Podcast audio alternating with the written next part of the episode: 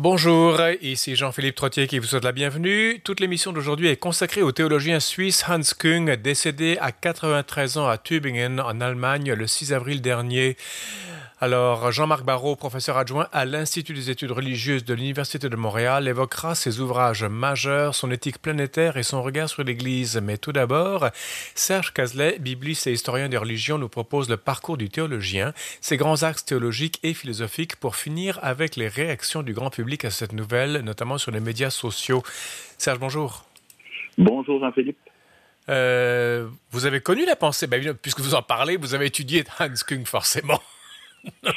ben, eh, écoutez, c'est difficile, euh, je dirais, euh, dans, la, dernière partie du 20e siècle et en ce début du 21e siècle, de faire un parcours euh, universitaire qui touche un temps soit peu à la théologie et n'a jamais rencontré Hans Kung sur ce parcours. moi, je me souviens à l'époque où j'étais, à la fois j'étais à l'Université de Montréal, au collège dominicain euh, à Ottawa, où j'ai fait quelques cours aussi, et à l'Université Laval, ben, j'ai des professeurs qui euh, nous proposaient euh, des lectures, des chapitres de livres d'Anskung ou des articles d'Anskung ou des critiques d'Anskung.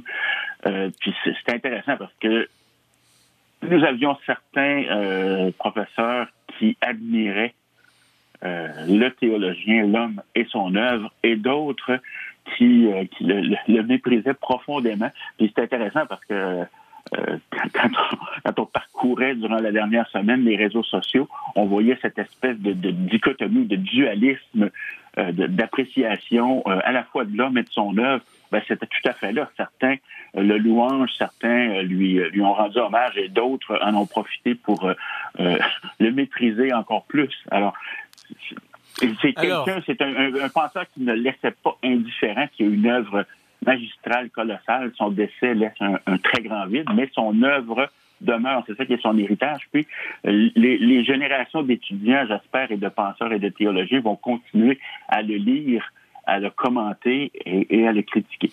Alors Hans Kung est donc né en Suisse le 19 mars 1900. 1928, c'est dans le canton de Lucerne à Zoisé. Euh, ça, c'est tout près de, c'est un peu à l'est, c'est entre Berne et Zurich en Allemagne, en Allemagne, en Suisse alémanique. Euh, donc, est-ce qu'on sait un peu comment il a grandi? Est-ce que, est que les gens se sont intéressés à son parcours euh, biologique, biographique? Je, dirais qu'il y, y, en a sûrement qui se sont penchés plus, plus, plus en détail sur son enfance et sur sa, son adolescence, mais c'est pas quelque chose, je dirais, dans les grandes biographies d'Anscombe sur lesquelles euh, nous avons beaucoup de détails. Euh, ce qu'on sait, ben, c'est qu'il a fait des études euh, théologiques à l'Université grégorienne à Rome. Mm. Est ordonné prêtre en 1954 et il va soutenir une thèse de doctorat. Puis ça, c'est vraiment fascinant, c'est intéressant. Je vous explique pourquoi. Alors, il soutient une thèse de doctorat à la Sorbonne à Paris, une thèse intitulée la justification. La doctrine de Karl Barth est une réflexion catholique. Ça, c'est l'intitulé de son doctorat. Voilà, l'intitulé de sa thèse de doctorat et euh, un détail absolument intéressant, important, fondamental, euh, si on s'intéresse à, l'œuvre d'Anskund, ben, euh, c'est le directeur de recherche avec qui il a travaillé à la Sorbonne, c'est Louis Bouillet. Louis Bouillet est un théologien et un prêtre catholique, mais qui est né dans une famille protestante et hmm. qui était, euh, dans sa jeunesse, vicaire euh, luthérien.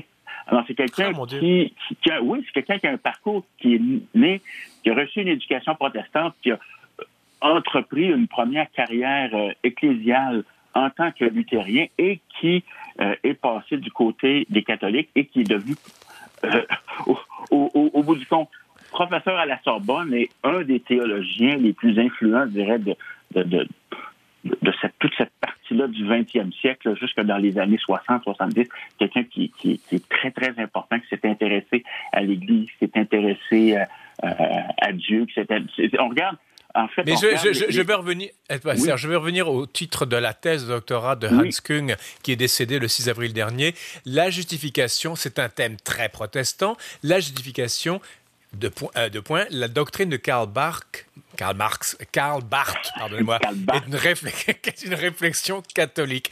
Pourtant, Karl Barth est un théologien, un très grand théologien, protestant, il n'est pas catholique. Alors là, on, nage en pleine contradiction, là, non?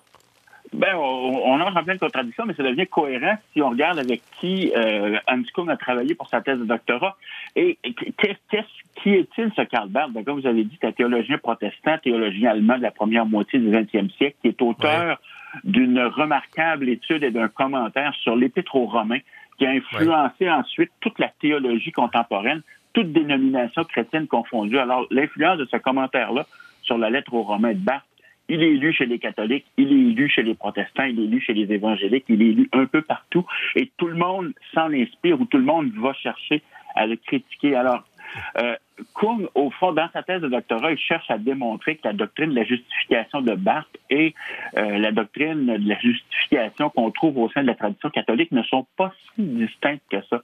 Alors, qu'est-ce qu'il dit, en gros, dans sa, cette thèse de doctorat? Qu'est-ce que Barthes va dire? Ben, euh, il va dégager le concept de justification. Euh, puis ici, c'est important de comprendre que le concept de justification est quelque chose de très, très différent d'une autre conception je dirais, euh, sotériologique qui, est répandu surtout dans, dans, dans, une certaine culture populaire où on va dire que Dieu est quelqu'un qui pardonne les péchés du pécheur repentant. Alors la justification... Pardonnez-moi, ah, il, y a, il y a deux grands mots. Il y a justification et sotériologique. Ça, ça veut dire quoi, ça, pour... Euh, ne serait-ce que pour ma gouverne à moi? Oui, alors la sotériologie, c'est, euh, je dirais, la doctrine du salut. Hein? Oui. Soter, sauveur en grec. Donc, c'est la ah doctrine du salut, en, gros, disons-le comme ça. Et la justification, ben, j'explique dans les prochaines, dans les prochains instants qu'est-ce que c'est puis qu'est-ce que ça signifie chez Barthes, puis là où Kuhn a trouvé des éléments afin de raccrocher euh, la, la, la, ou de faire concorder un peu la tradition catholique. Ben, Barthes va dire que euh, la justification, en gros, c'est le passage de l'homme de la réprobation à l'élection de la mort à la vie. Hein? Euh, à la fois, Kuhn et euh, Barthes estiment que la question centrale, la question fondamentale, la question la plus importante de la foi chrétienne, c'est le mystère du Christ. Alors, pour Barthes, le, le, le, je dirais le, point vers lequel euh, on, on, doit, on doit tendre et le point à partir aussi duquel tout rayonne, puis je vais expliquer ça, c'est qu'il y a vraiment une mutualité ici. Je l'explique dans un instant. Ben, c'est l'homme-dieu, le mhm. Christ incarné, fils, le Fils de Dieu incarné, devenu homme. C'est ça qui est le point central. Alors, euh, si on en revient à la justification, ben, euh, on, on, note au sein de la tradition chrétienne que euh, il y a cette doctrine de la chute, à la chute d'Adam, la chute première, la chute primordiale. Mais cette chute ne signifie pas ou ne veut pas dire que l'être humain pécheur n'est plus un être humain. Mm-hmm. Que malgré son péché, il aurait perdu son essence, sa nature ou ses facultés ou toutes ses capacités de choix. Non. Dans sa nature même, dans sa création, dans sa création de toute éternité dans la volonté de Dieu, l'être mm. humain conserve sa dignité. Alors, selon Barthes, la justification n'est pas une manière de couvrir les péchés, c'est une transformation, mais une transformation qui est éternelle, une transformation qui est toujours là. Il va dire que euh, l'être humain justifié mm-hmm. est un effet même de la création divine dans la volonté de Dieu de toute éternité. C'est l'éternel choix, l'éternel choix gracieux de Dieu en Jésus-Christ. Donc, c'est une élection éternelle. Dieu a choisi éternellement et librement d'accorder sa faveur à l'être humain pécheur, mais en même temps que l'être humain pécheur va s'engager envers ce Dieu qui le justifie, qui le réconcilie de toute éternité. Alors, il faut, Serge Cazelet, vous, oui, vous nous parlez donc de cette thèse de doctorat de Hans Küng qui est décédé donc à 93 ans le 6 avril dernier. La thèse, c'était la justification, la doctrine de Karl Barth. Karl Barth, excusez-moi, euh, théologien protestant, est une réflexion catholique. Euh, venons-en un petit peu, je vous presse un petit peu parce qu'il y en a beaucoup à raconter aujourd'hui. D'ailleurs, toute oh l'émission est consacrée et toute l'émission est consacrée à Hans Kung.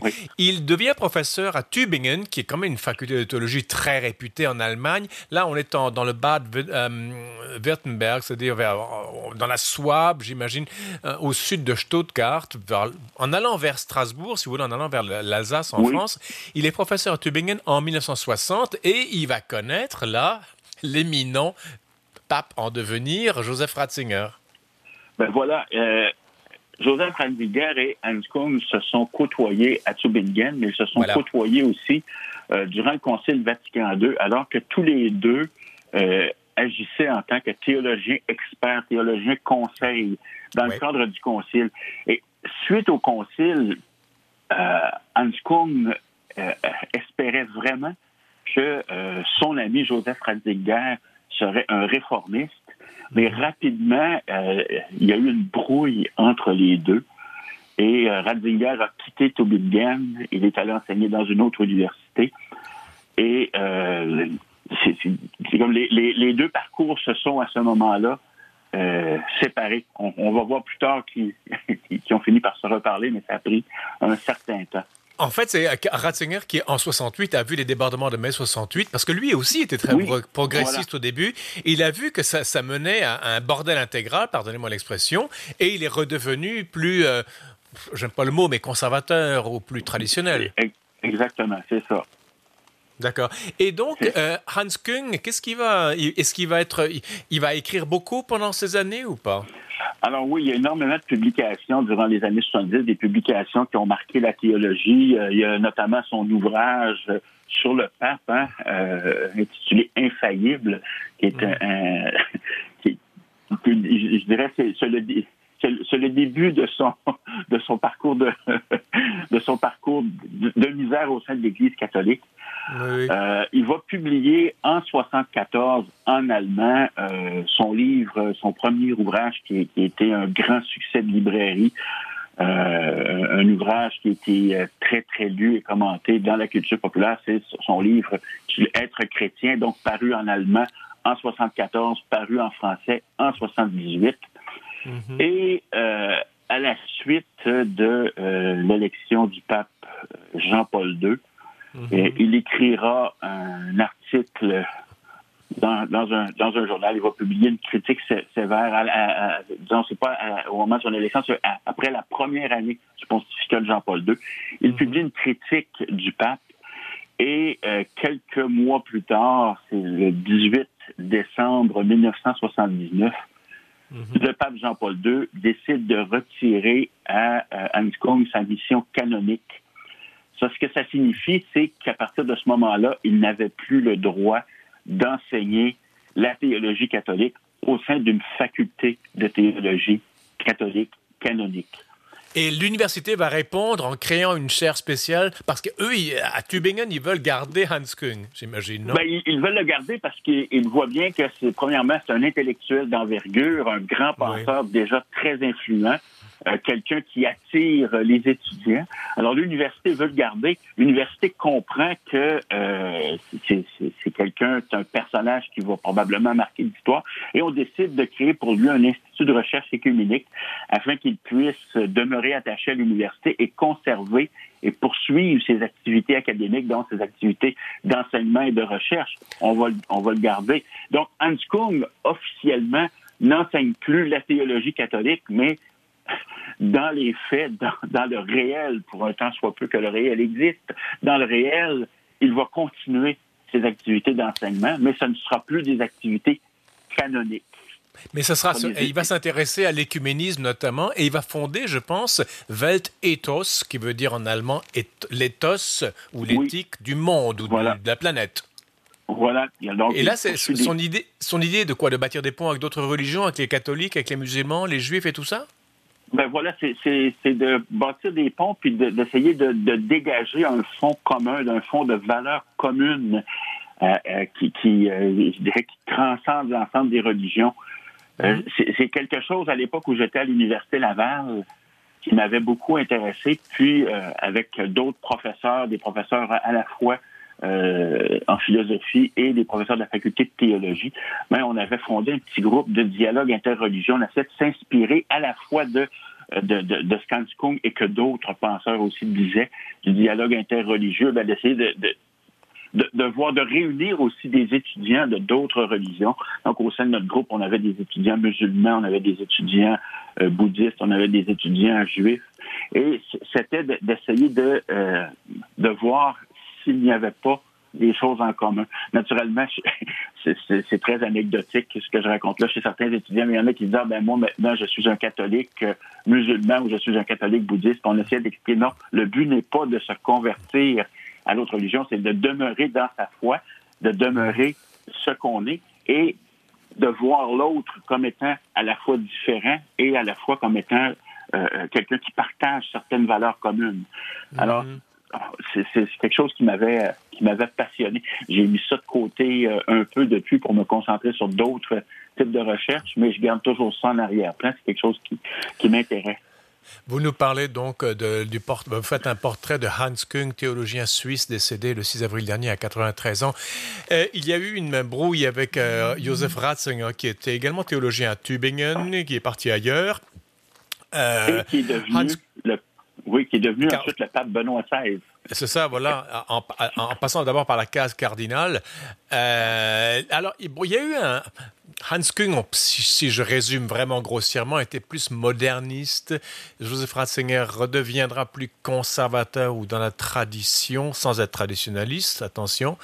Les deux vont quand même avoir une estime mutuelle, même si c'est... Euh, ils vont quand même jouer du fleuret l'un contre l'autre, mais on sent quand même, euh, en tout cas de la part de Ratzinger, moi j'ai toujours senti beaucoup de respect à l'égard de, euh, à l'égard de Hans Kung. À un moment donné, il va dire, je pense, nous considérons tous les deux les différences entre nos positions théologiques comme légitimes et nécessaires au progrès de la pensée, et elles n'entravent en rien notre sympathie mutuelle et notre capacité de collaborer à travers elles.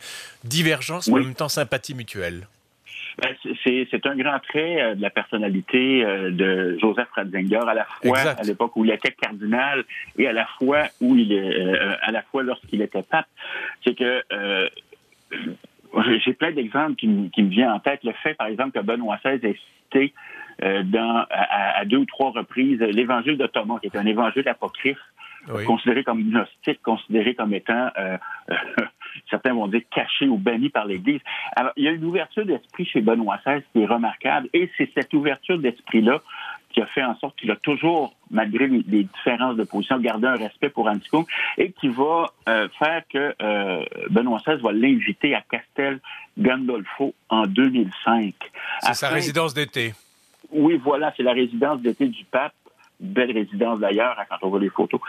Euh, donc, il va inviter Hans Kung et euh, Kung va voir dans cette invitation-là, euh, au, début, euh, on rapporte que Kung aurait hésité, mais il s'est rendu à Castel Gandolfo et il a salué cette ouverture de son, son ancien ami, devenu adversaire depuis, Benoît XVI, qui l'a invité euh, à un entretien. Il y, en a beaucoup qui vont voir dans ça un, grand signe de réconciliation, et ça en est un, je crois. Vous avez cité une, belle phrase de Benoît XVI euh, qu'il a prononcée à cette occasion. J'en ai une autre aussi. Hein. Benoît XVI dit l'effort du professeur Koum pour contribuer à une reconnaissance renouvelée des valeurs morales essentielles de l'humanité à travers le dialogue des religions et de la rencontre avec la raison euh, séculière. Alors, il salue tout le travail et l'œuvre d'Anskung en cette matière qui est euh, la morale humaine, la morale qui transcende l'ensemble des religions et les ponts qu'il a jetés pour le dialogue interreligieux, ainsi que les ponts qu'il jette euh, euh, dans, dans, pour un dialogue avec la raison séculière. Là, je sais que le temps nous bouscule, mais... On, a trois minutes. Hein. Ben, c'est ça, hein. son grand ouvrage « Dieu existe-t-il » Qu'est-ce qu'il raconte là-dedans, justement? Ben, c'est justement, euh, Hans Kuhn se, se, c'est une grande somme sur la, réflexion sur l'existence de Dieu. Hein. Et euh, Kuhn va, va, commencer en début d'ouvrage, va, va critiquer à la fois le rationalisme pur et dur et le fidéisme pur et dur. Donc, ceux qui vont s'en tenir uniquement à la raison et ceux qui vont s'en tenir uniquement à la foi, sans mhm. établir de pont et de, dialogue. Mhm. Alors, euh, très, très rapidement dans ce livre-là, ben, il va prendre le temps de montrer que les déclarations, par exemple, de Vatican I sur euh, le Dieu qui serait accessible à la raison ben, ne satisfont plus le penseur de la seconde moitié du 20e siècle ou de nos jours, aujourd'hui, hein, au 21e siècle. Il va, Vatican I, ah, pardonnez-moi, mais Vatican I, je situe, c'est en 1870, je pense, non? Ben voilà, c'est ça. Alors déjà, à Vatican I, on disait que Dieu est accessible à la raison. Et Kung va, dire, ben, c'est pas quelque chose qui est satisfaisant pour le penseur. Pensons un, un penseur catholique, un penseur croyant. Lui-même n'est plus satisfait par ça. Alors, Kung va prendre le temps de euh, d'écrire ou de, faire euh, une description de l'histoire de la philosophie euh, ou de l'histoire du questionnement sur Dieu. Il va dégager cinq grandes périodes. On n'entrera pas dans ces détails-là. Et il va dire finalement, ben, il faut dire oui au réel en tant que rationalité. On trouve notre rationalité. Ben, on trouve notre, notre rationalité dans l'observation, à la fois dans l'observation, je dirais, empirique, et à la fois dans notre expérience d'intériorité, notre expérience de foi. Il doit dire qu'il faut s'engager dans ce réel, dans notre quête de bonheur, dans notre quête de sens, même s'il demeure euh, des grands pans d'inexpliqués. Euh, dans, dans, dans, notre réflexion. Il va dire que les religions ont un avenir dans la mesure où on s'éloigne, et là on revient encore à sa thèse de doctorat sur la justification, hein, dans la mesure où on s'éloigne d'une conception de Dieu comme moralisateur, comme tyran ou comme un Dieu qui punit. Alors c'était un petit peu un clin d'œil ou une allusion ici à cette doctrine théologique-là, ou cette doctrine du salut qui dit que Dieu est le Dieu qui pardonne le pécheur repentant. Alors, mhm. les religions ont un avenir dans la mesure où on voit Dieu autrement que comme ça. Et, c'est sans doute pour ça, et pour terminer, c'est sans doute pour ça que sur les médias sociaux, les gens se déchirent pour ou contre Hans Kung, parce que quand on va taper sur la religion, on va taper en général sur la religion qui, du gendarme. Ben voilà, exactement cette conception de Dieu-là, d'un Dieu qui passe son temps à surveiller le comportement humain, un Dieu qui, qui punit les, les, les, injustes et qui récompense les justes. C'est ça, voilà. Euh, toute, toute, cette idée-là, malheureusement, qui, qui, sont omniprésents dans certaines paroisses, des, des gens qui vont se poser comme ayant une morale supérieure aux autres. Regardez-moi comme ma morale est grande et, supérieure. Et à quel point Dieu même, ben, c'est cette conception de Dieu-là que Hans Kung nous invite à, à mettre de côté. Merci beaucoup, Serge Kazla. Vous nous parlez de Hans Kung, théologien suisse décédé le 6 avril dernier à 93 ans. Euh, à dans deux semaines, Serge? À dans deux semaines. Merci beaucoup. Nous poursuivons sur les ondes de Radio VM après la pause publicitaire, toujours autour de Hans Kung et certains de ses autres grands ouvrages. On vous revient après la pause.